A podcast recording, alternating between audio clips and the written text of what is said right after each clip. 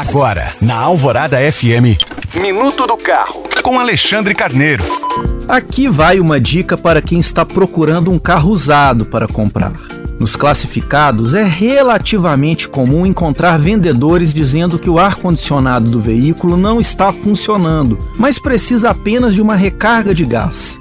Se você vir um anúncio assim, pode ficar bem desconfiado. É que geralmente, quando o gás refrigerante do ar-condicionado escapa, existe algum vazamento no sistema.